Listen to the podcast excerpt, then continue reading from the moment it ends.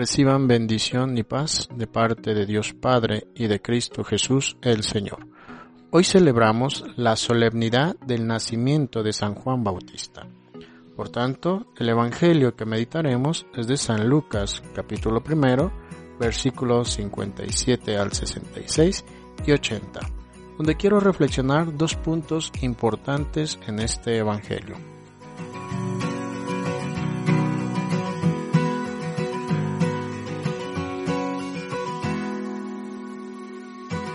El primero es acerca del nacimiento de San Juan Bautista, donde ya desde su concepción vemos que para Dios no hay imposible.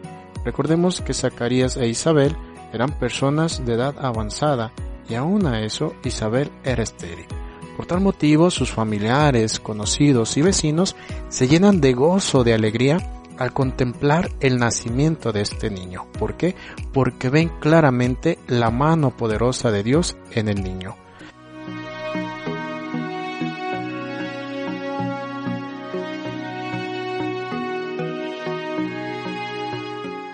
El siguiente punto es sobre el nombre Juan. Vemos que a los ocho días llevan a circuncidar al niño, amigos y familiares tenían la certeza que le pondrían Zacarías, pero tanto como su madre como su padre se oponen a ponerle Zacarías y le ponen el nombre de Juan. ¿Por qué? Porque este nombre, su procedencia es divina. El ángel cuando se le aparece a Zacarías le dice y le revela que el nombre será Juan.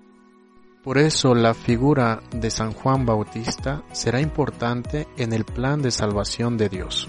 San Juan será el último de los profetas del Antiguo Testamento, pero, será el precursor del Cordero de Dios que quita el pecado del mundo. San Juan será el que lavará con agua viva al mismo autor del bautismo. El mismo Jesús destacará el papel importante que tiene Juan el Bautista cuando dijo, entre los hijos de las mujeres no hay ninguno que se pueda comparar con Juan el Bautista. Sabemos que la misión principal de San Juan el Bautista era presentar al Mesías, pero también tenía otra tarea principal, invitar a todos a sus oyentes a la conversión. Este mismo tema, la conversión, Jesús le dará continuidad, invitará a todos a la conversión porque ya se acerca el reino de los cielos. Pues así, queridos hermanos y hermanas, hoy en esta solemnidad de San Juan el Bautista, y que su mensaje no se pierda, sino que hagamos caso a lo que Él quería, a que nos convirtamos, a que regresemos a ese amor del prójimo, a respetarnos los unos a los otros, a amar a Dios sobre todas las cosas, pero sobre todo al prójimo donde reine la paz, la caridad y la concordia. Que así sea. Paz y bien.